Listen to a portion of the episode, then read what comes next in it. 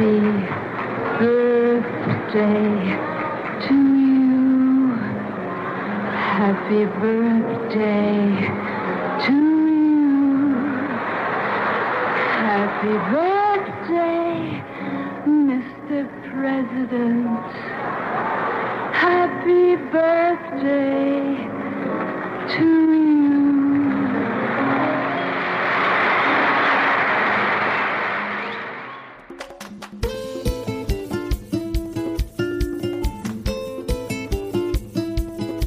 Bonjour à toutes et à tous, je suis ravi de vous retrouver pour un épisode ô combien particulier de Dans la poire, l'épisode anniversaire puisque Dans la poire vient de souffler sa première bougie. Dans la poire qui a été lancée le lendemain du déconfinement de l'année dernière, le 12 mai 2020, ça fait déjà un an.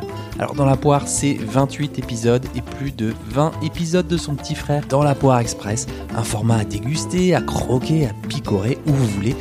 Dans la poire, c'est 500 notes sur Apple Podcasts. Sont des centaines de commentaires et d'avis qui réchauffent le cœur. C'est aussi des centaines d'heures d'écriture, d'enregistrement et il faut le dire, quelques nuits de montage pour être dans les temps chaque vendredi 19h. Et puis c'est, je suis pas peu fier de le dire, de 200 000 écoutes pour cette première année. Un cap important pour moi, un moment de satisfaction, même si je nourris un peu plus d'ambition pour Dans la poire. Pour tout vous dire, cet objectif est à peu près situé à 10% de mon ambition. hein. Alors je suis pas du tout déçu, bien au contraire, c'est un sacré tour de force de n'avoir loupé euh, aucune publication, même quand je m'étais fait piquer mon disque dur euh, l'année dernière dans le métro à l'été dernier. D'avoir continué à cumuler plusieurs activités professionnelles à côté, bref d'être resté euh, constant dans le fond, dans la forme, d'avoir su euh, renouveler le format et surtout d'avoir continué à prendre du plaisir chaque semaine pour vous transmettre des clés pour mieux manger. Et puis je crois surtout que ce qui est très enrichissant pour moi sont vos messages, vos commentaires que vous me laissez sur Apple Podcast ou en direct message sur mon compte Instagram. Moi j'apprends aussi à vos côtés et euh, rien que pour ça, ça valait le coup de continuer. Alors cet épisode, c'est le vôtre puisque je vous avais sondé via une FAQ sur mon compte Instagram afin que je puisse répondre à vos questions, donc je tiens mes promesses. Alors il y avait une petite question d'introduction de la part de Sarah. Comment as-tu eu l'idée de faire dans la poire? Alors, à la première idée, je sais pas, je, crois que c'est vraiment une longue trame, quelque chose qui s'est déposé, quoi, comme un puzzle qui s'assemble de lui-même sans qu'on le veuille vraiment. Euh, un peu comme le temps qui passe ou le sentiment amoureux qui est là entre deux personnes, bah voilà, ça vient, c'est comme ça. En tout cas, ce qui est sûr, c'est que j'ai toujours voulu faire de la radio. hein, c'est un média que j'écoute beaucoup. Mais euh, l'exercice radiophonique, c'est très formaté.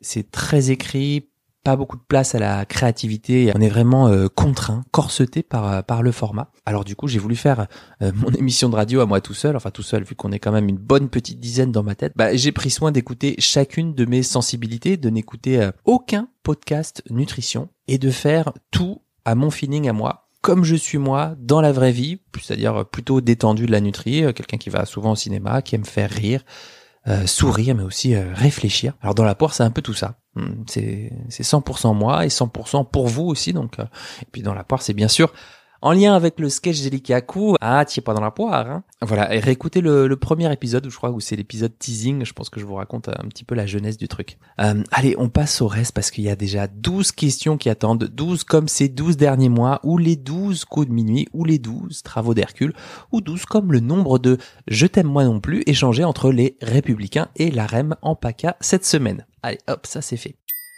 Question de Madame Belpère de Loche.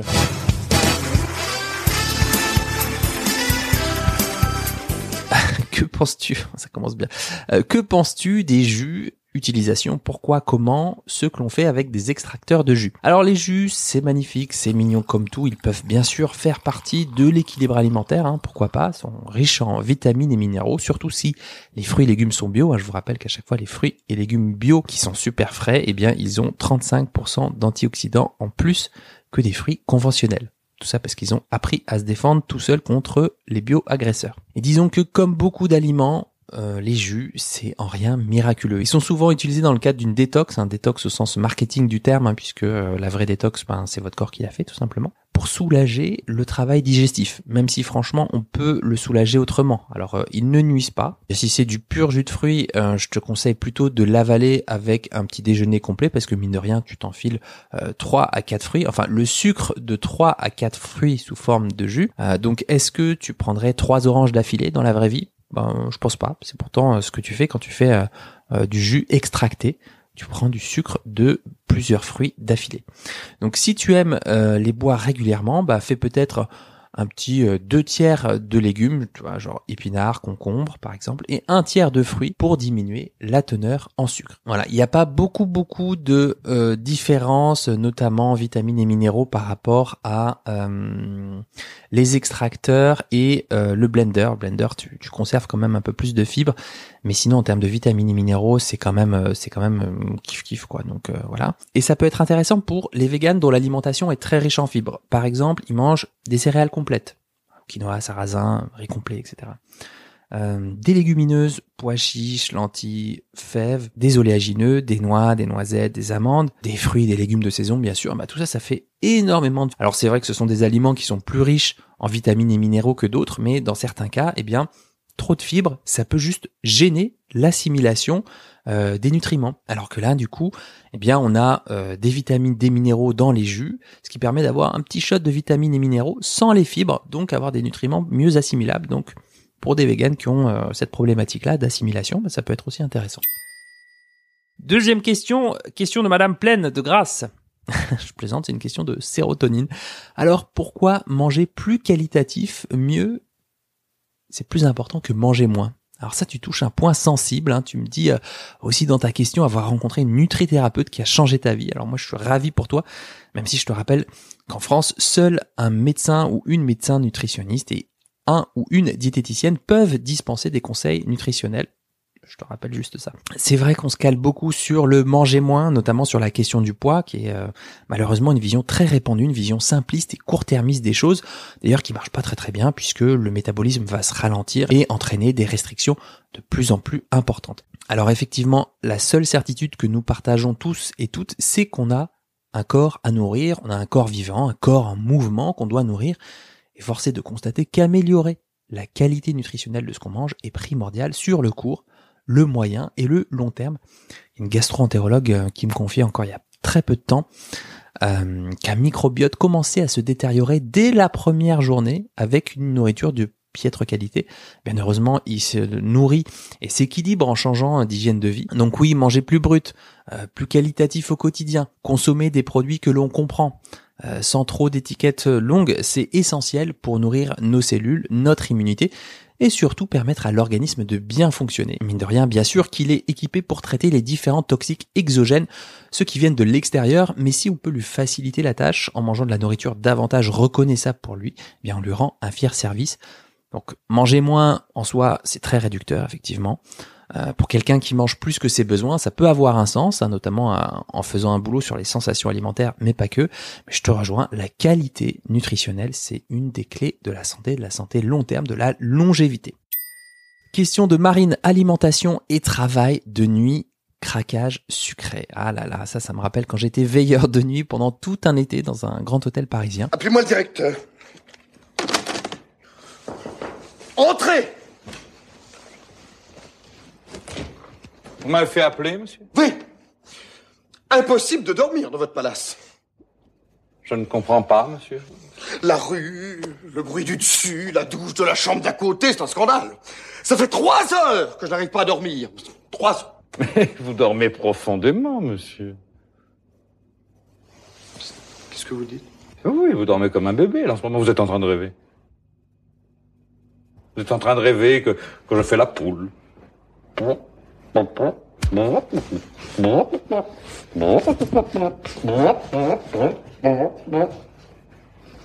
C'est exact.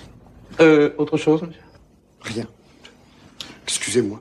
Euh, j'avais des dettes à une certaine époque et je me disais que passé cet été, je devais avoir tout remboursé pour repartir à zéro pour cleaner le truc. Et pendant cet été, bah, j'ai travaillé de 19h à 7h du matin. Moi qui suis pas du matin, qui suis pas de la nuit, ça a vraiment été une petite torture. Ça fait partie euh, bah, des jobs que j'ai fait comme ça. J'ai fait serveur, j'ai fait hôte d'accueil, j'ai fait plein d'autres trucs dans ma vie. Et ça, celui-là, ce, ce job-là, c'est vraiment un rythme de vie anti-physiologique. C'est-à-dire qu'on est censé vivre le jour, pas la nuit. On est des êtres diurnes. Hein. La nuit, on baise, c'est bien connu. Euh, pendant ces deux mois, bah moi j'ai mangé trop riche, euh, trop sucré. Bref, une hygiène de vie vraiment pas top. Euh, et j'en ai payé un peu les pots cassés quelques quelques mois après. Il faut savoir que le manque de sommeil ou que la désynchronisation du rythme circadien, eh bien, ça nous perturbe. Je pense aux sécrétions d'hormones de la faim, de la satiété, tout ce qui est leptine, gréline, qui font qu'on a plus faim et plus souvent faim euh, au fait aussi que la fatigue nous pousse vers une nourriture énergétique, nourriture sucrée, plus qu'une nourriture intéressante nutritionnellement. On se met en mode café, vigilance boostée, et puis on aussi entre les coups de barre des hyper et des hypoglycémies. Bref, on essaie vraiment de se débattre avec euh, plein de petites solutions de court terme et, et c'est pas facile de reprendre du, du, recul. Alors ce que je vous conseille, c'est que lorsque vous rentrez du boulot, bah, de prendre un petit déjeuner léger si vous avez faim, euh, de vous coucher sans café, ni thé si possible, et puis au lever, un mix de protéines animales et végétales, et si le poisson ou la viande ne passe pas au lever, ça je peux tout à fait le comprendre, bah faites une sorte de brunch un peu structuré en mode omelette, pain grillé, pancakes, fruits frais, etc. Ensuite,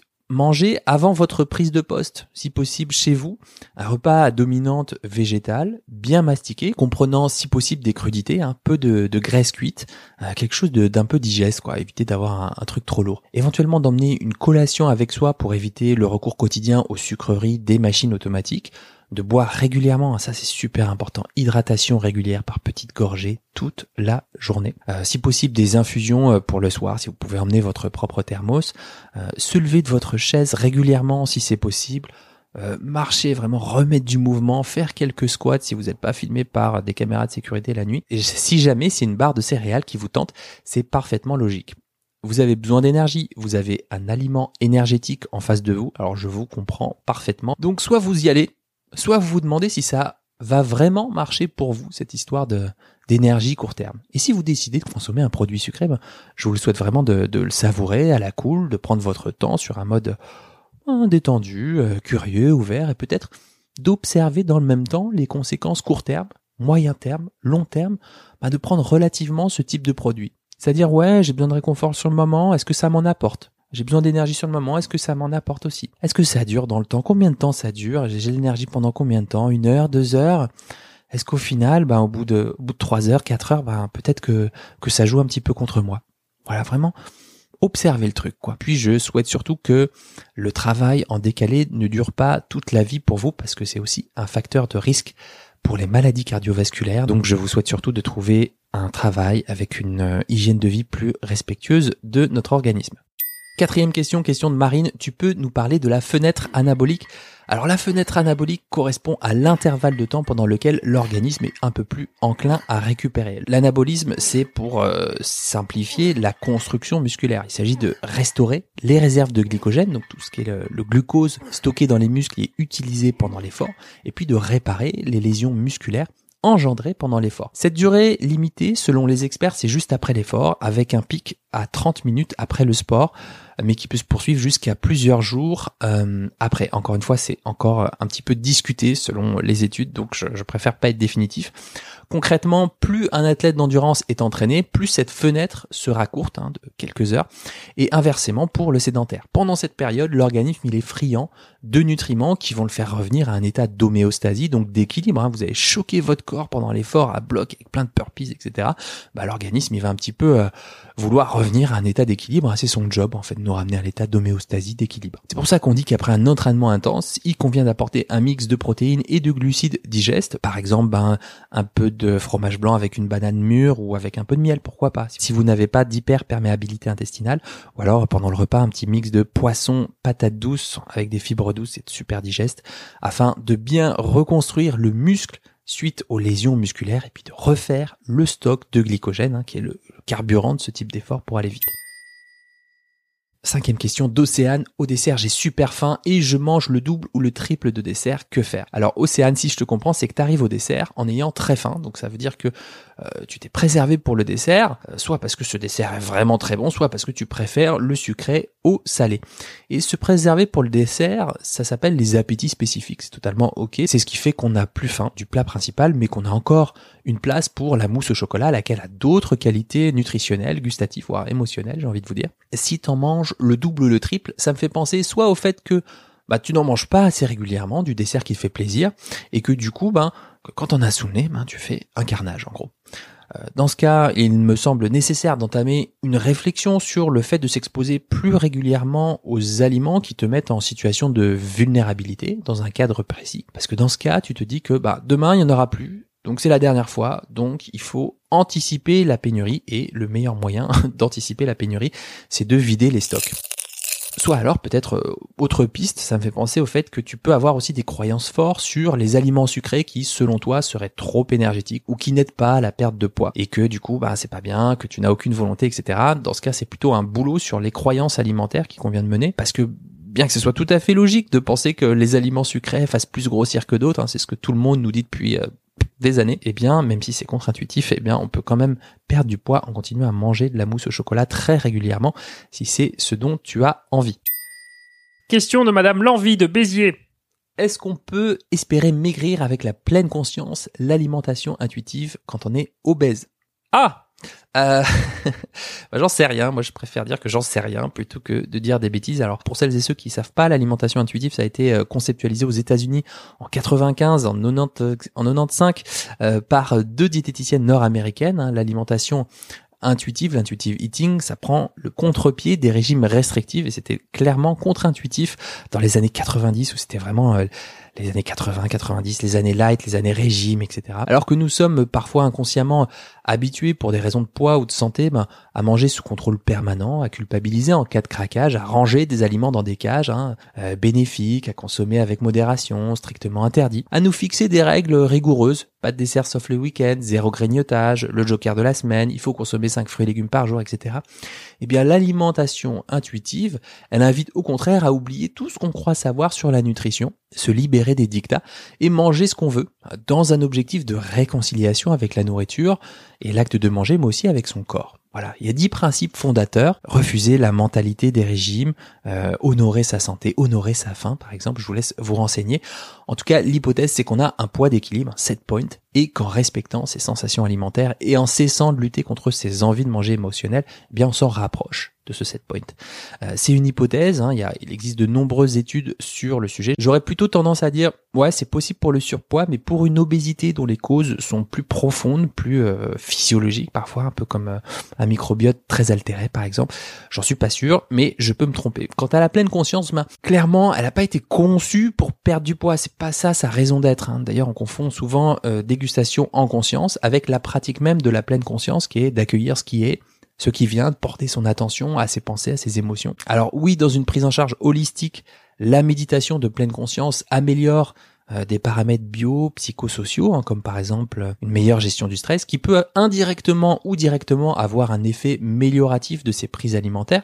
Manger aussi avec plus de conscience, bah, c'est vrai que ça permet de se rendre compte aussi, ben, est-ce que euh, est-ce qu'on a vraiment faim, par exemple? Quel est son niveau de faim?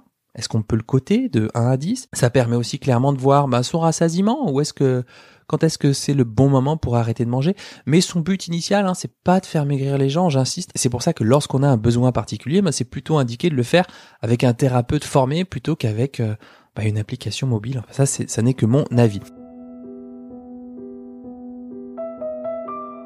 Voilà, je vous propose une petite pause, ça fait déjà la sixième question qu'on égrène, euh, moitié de cet épisode consacré à vos questions, à vous, à vos besoins. Je pense qu'il est temps d'arpenter les sentiers, d'humer l'air du temps et peut-être de parler un peu de, liberté. Ça fait déjà beaucoup d'informations, je pense que c'est important de faire un petit temps calme. Comme on dit à mon neveu Pierre de 3 ans, tu vas faire un petit temps calme pour te détendre un peu. Voilà, c'est pour ça que je vais vous lire ce poème de Maurice Carême qui s'intitule Liberté.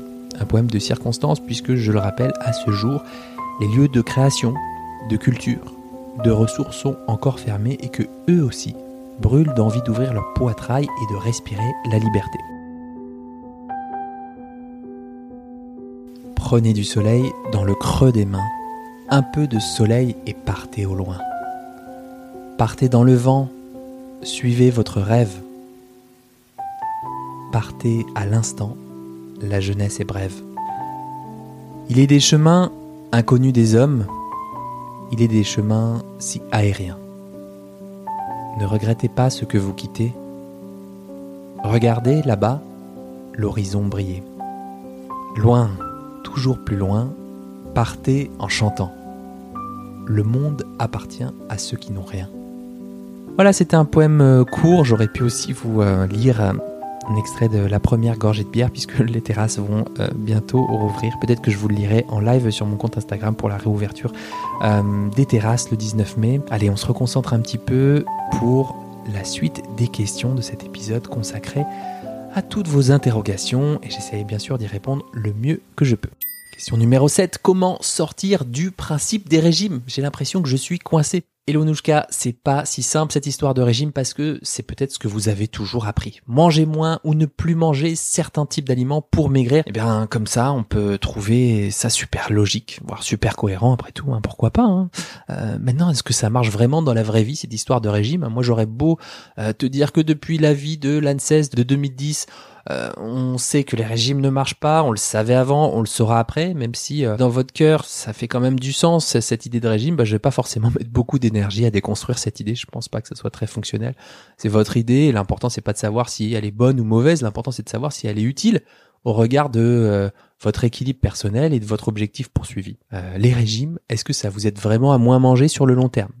Est-ce que le fait de ne plus manger certains types d'aliments, ça vous crée des frustrations, des privations ou pas? Est-ce qu'au final vous perdez du poids hein? Parce que ça marche clairement. Est-ce qu'au final vous maintenez le poids perdu? Est-ce que déjà vous aviez vraiment du poids à perdre? Et si vous l'aviez perdu, qu'est-ce que ça vous a coûté? Qu'est-ce que ça vous a rapporté? Une fois que vous avez observé les conséquences des régimes dans votre vie, je vous invite aussi à regarder cette petite vidéo IGTV, euh, vidéo Instagram TV, que j'ai faite sur mon compte Instagram. Pour la retrouver, il suffit d'aller sur mon compte Instagram Charles Brumeau, de cliquer sur l'icône du milieu, vous savez, une petite icône, sorte de petite télévision avec un petit éclair dedans, et ensuite de cliquer sur la vidéo, ce que les régimes vous font faire. C'est une vidéo de 15 minutes dans laquelle je joue un personnage, un personnage aussi qui s'appelle Carole, Carole la niçoise. Je vous dirai pas si ce personnage est fictif ou non. En tout cas, c'est une vidéo qui explore bien la question des régimes, ce que ça nous fait faire et puis les, les pistes pour en sortir. Oui, alors une question de monsieur Legrand, danger. Comment arrêter la focalisation obsessionnelle sur la nourriture? Eh bien, en consultant un professionnel de santé très porté sur ces questions. Hein. Bon, allez, je te donne une piste d'un point de vue comportemental. Il n'y a pas plus difficile de ne pas vouloir faire quelque chose ou d'éviter de faire quelque chose. Ça, c'est vraiment les neurosciences, ça commence à être documenté. Hein. Si je vous dis de pas penser à un éléphant rose, de fermer les yeux, mais vraiment surtout pas y penser, hein. Alors vous fermez les yeux, vous dites faut pas que je pense à un éléphant rose, bah vous n'en allez penser qu'à une chose. Enfin une chose, c'est pas une chose, un éléphant rose, c'est un c'est un être. Alors je tenterai bien un petit exercice qui s'appelle l'assiette de votre vie, qui est peut-être un exercice un tout petit peu naïf, mais à ne pas négliger. Exo, il part du postulat que c'est pas super jojo de retrouver un équilibre alimentaire lorsqu'on est malheureux, lorsque tout le reste ne va plus, lorsque rien ne va plus. Par exemple, j'ai un boulot, mais franchement, est-ce que c'est est-ce que c'est vraiment ce que je veux faire? Je suis avec quelqu'un, mais est-ce qu'elle partage ou pas mes désirs profonds? Ouais, je faisais du sport, mais là, avec le retour du euh, de la pluie, euh, du gris, c'est compliqué, etc. Bah, demandez-vous où sont les plaisirs que vous aimez à consommer? Oh là là, j'ai dit plaisir à consommer dans la même phrase. Je vais me faire attraper sur Instagram. Ça, peut être euh, le petit café le matin, le rayon de soleil la journée, ça peut être chanter, ça peut être danser, se déplacer en vélo, euh, faire l'amour avec quelqu'un qu'on aime ou qu'on désire très fort, autre que soi-même, hein, sinon ça marche pas. Ça peut être euh, une marche rapide, ça peut être vraiment mais d'arroser ses plantes par exemple. Euh, voilà, la question c'est est-ce qu'il pèse lourd ou pas ces plaisirs dans mon assiette? On peut le faire sous forme de tableau également si vous êtes super organisé. Combien ça coûte en temps, en effort, en énergie, voire en argent, et combien ça rapporte? L'idée c'est de mesurer l'intensité de plaisir sur un sujet donné, vie sociale, sport, nourriture, versus l'intensité de l'effort donné en pourcentage par exemple. L'idée c'est aussi de réinterroger les autres plaisirs de la vie à part l'alimentation. Puis ensuite de débriefer hein, en toute lucidité. Parfois vous verrez que bah, c'est pas rentable d'enlever quelque chose. Parfois vous verrez qu'avec euh, l'âge entre guillemets, ou plutôt ce qu'on appelle la vie d'adulte, on se prend un petit peu au sérieux, on n'est plus des enfants, etc. Enfin pense-t-on que nous ne sommes plus des enfants, ou en tout cas on l'a peut-être un petit peu oublié. Le futile a laissé place à l'utile, au plaisir gratuit entre guillemets, au plaisir ici et maintenant? Et peut-être que ça vous coûte un petit peu, peut-être que ce futile, bah, il pourrait bien ranimer la flamme de votre motivation. Parfois recréer une émotion de désir pour réamorcer la pompe à motivation, bah ça aide. En mode goûte-le d'abord et on discute après. Je vous invite donc à regoûter euh, ce type de plaisir pour essayer de recréer une dynamique. En gros, vous avez compris, l'idée c'est pas de vouloir arrêter à tout prix cette focalisation obsessionnelle sur la nourriture, mais bien de, de réélargir la focale d'attention pour retrouver une vie plus riche, une vie qui a un peu plus de sens et qui vaut la peine d'être vécue. Question numéro 9, je viens d'accoucher et Jalette, est-ce qu'il y a une alimentation particulière à suivre ou est-ce que c'est pareil pendant la grossesse? Question d'Elisabeth. Alors la grossesse, on dit que c'est trois trimestres. En vrai, c'est un chouïa plus puisqu'on oublie pratiquement tout le temps une période qui s'appelle l'allaitement après la grossesse, après les privations, etc. Je, comprends que vous avez envie de vous lâcher, c'est normal. Sauf que si vous allaitez, ben, il y a deux trois petites subtilités à savoir. Ben, en fait déjà vos besoins énergétiques ils sont plus importants. Donc continuez à vous alimenter à votre euh, niveau de faim. hein. C'est vraiment pas le moment de faire un régime, même si je, comprends que vous ayez envie de perdre du poids. En tout cas, la plupart des femmes veulent perdre assez vite du poids après la grossesse. C'est un fait, tout simplement.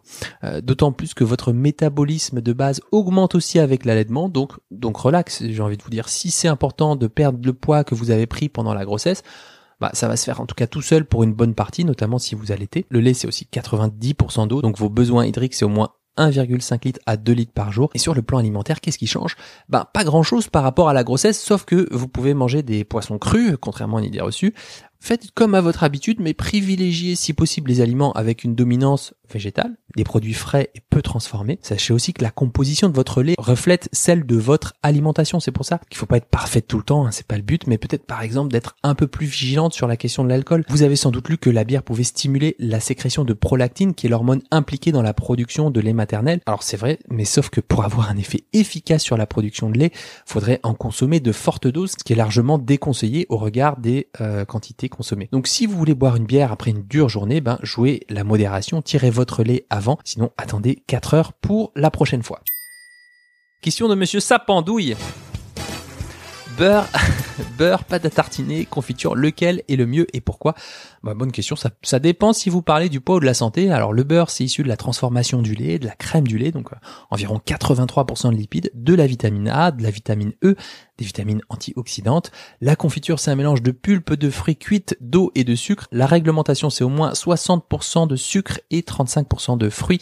Euh, si mes souvenirs sont bons, donc concrètement, une cuillère à soupe de 30 grammes à peu près, ça fait 18 grammes de sucre, soit 3 à 4 morceaux de sucre. La pâte à tartiner, c'est un mélange de matière grasse, huile de palme ou de colza, de noisettes, de cacao de poudre de lait. Alors là, la composition dépend de la marque, mais retenons que pour la plupart des pâtes à tartiner, c'est sucre, graisse et loin derrière les matières intéressantes nutritionnellement comme le cacao ou les noisettes. Euh, D'ailleurs, si vous cliquez sur le profil Instagram de Charles Brumeau, eh bien vous avez un lien qui vous amène vers l'inscription à la newsletter et dedans si vous vous inscrivez à la newsletter, vous avez ma recette de pâte à tartiner qui est la plus riche en noisettes du marché.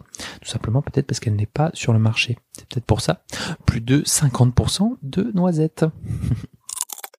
Alors lequel est le mieux? C'est marrant ce mot là, mieux. J'ai envie de dire aucun, tous tous en même temps, tous concourent à l'équilibre alimentaire, tous concourent à votre plaisir gustatif. hein. Le beurre fondant sur une tartine chaude, c'est franchement génial, quoi.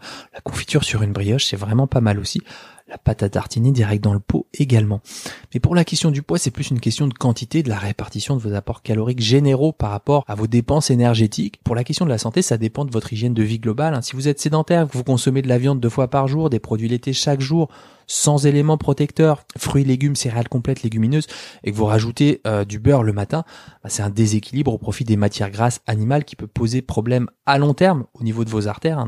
donc, encore une fois, c'est l'excès qui pourrait poser problème, hein, c'est pas le fait d'en consommer. Pareil pour la confiture ou la pâte à tartiner. Bien sûr que vous allez faire monter votre taux de sucre dans le sang avec ce type de produit, mais ça dépend aussi de ce que vous mettez à côté dans votre petit déjeuner, euh, mais aussi sur le reste de la journée, par exemple, peut-être en prenant une crudité dans votre repas du midi, par exemple.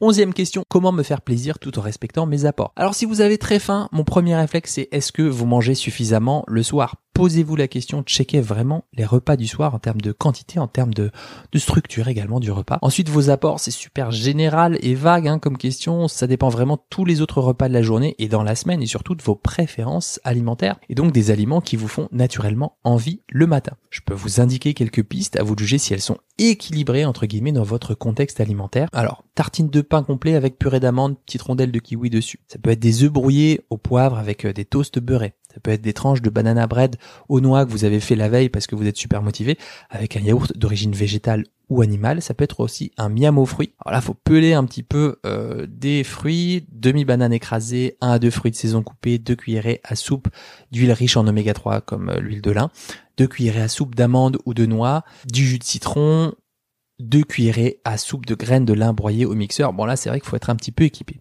Sinon, ça peut être plus simple, des flocons d'avoine avec un ou deux yaourts, du lait que vous voulez, avec des fruits rouges. Le point commun, c'est que ce sont des déjeuners avec des matières grasses végétales, avec des protéines, avec des fibres, de quoi tenir toute la matinée. Donc si ça vous fait envie et plaisir, go Et enfin, dernière question, comment réguler et reprendre un équilibre après un repas gras sucré en excès, moi j'ai toujours du mal. En principe, je dis bien en principe, c'est qu'après un repas riche, le corps humain possède ses propres mécanismes de régulation. En l'espèce, il s'agirait de la régulation énergétique, c'est-à-dire qu'après un repas qui dépasse un peu tes besoins énergétiques, eh bien l'organisme va décaler le retour à la fin suivante où tu mangeras moins au prochain repas. Alors dans ce que tu me dis, j'ai l'impression qu'il s'agit d'un dérèglement des sensations alimentaires. Hein. Tu as peut-être du mal à ajuster correctement tes apports énergétiques suite à un repas plus riche. Donc soit tu perçois pas tes signaux alimentaires comme la faim, le rassasiement, la satiété, euh, soit tu les perçois mais tu as du mal à les interpréter, ce qui arrive souvent chez les personnes qui ont déjà suivi des régimes restrictifs, puisque ben, le mental prime sur le sensoriel, le mental te dit de faire des choses et ton corps, ben, il sait pas bien. Là, il y a plusieurs pistes est-ce que ça vient de tes règles éducatives alimentaires Genre ouais, faut finir ton assiette, faut manger des légumes, sinon tu vas grossir? Est-ce que ça vient des consommations incontrôlées en rapport avec des moments de tension dans l'espoir d'y trouver un moyen de, de réconfort? Ça peut aussi être à cause du fait que bah, il y a une anomalie dans ton euh, réseau de contrôle de la prise alimentaire. En gros, c'est comme si tu te fiais à une boussole qui n'indique plus le nord. Donc tu continues à manger parce que tu as des signaux qui te disent que c'est encore bon de manger. Ça peut aussi être lié à des substances comme le tabac, les anti-inflammatoires, les antidépresseurs, mais aussi l'impact du stress et ou à une perturbation de l'équilibre de la flore intestinale. Bref, voilà, faudrait que j'en sache plus pour t'en dire plus. C'est un peu l'exercice difficile euh, des réponses aux questions, mais je préfère m'en tenir là pour euh, éviter de te dire des bêtises. Voilà, il y avait plein d'autres questions, notamment sur le gluten, sur l'alimentation sportive et les blessures. J'ai promis, ça me donne des idées, j'y reviendrai très bientôt. En attendant, je suis ravi d'ouvrir cette deuxième saison de Dans la poire et d'entamer une nouvelle étape très nourrissante, très cool à vos côtés. Dans la poire, c'est désormais un podcast qui compte et ça, c'est vraiment cool. Comme à chaque épisode, j'ai besoin de votre aide pour me mettre un petit mot sur Apple Podcast. Il suffit de choper un iPhone, d'aller mettre 5 étoiles et un avis sincère pour que Dans la poire puisse être découvert par d'autres personnes qui se soucient de leur hygiène de vie. Puis vous écoutez ce podcast sur une plateforme d'écoute, alors partagez-le en story ou en banderole de 4 par 3 en mode dans la poire inexorable pour participer à la vie de cette aventure. Sinon, vous savez qu'à chaque épisode, je publie une petite vidéo sympa en teasing sur mon compte Instagram. Donc vous pouvez aussi la partager en story si c'est ok pour vous. Et puis bien sûr, ma newsletter, bah, c'est de la bombe, c'est de la bombe, bébé. donc inscrivez-vous, je vous mets le lien en description de cet épisode. Bon appétit de vivre et à très vite pour un nouvel épisode de Dans la poire.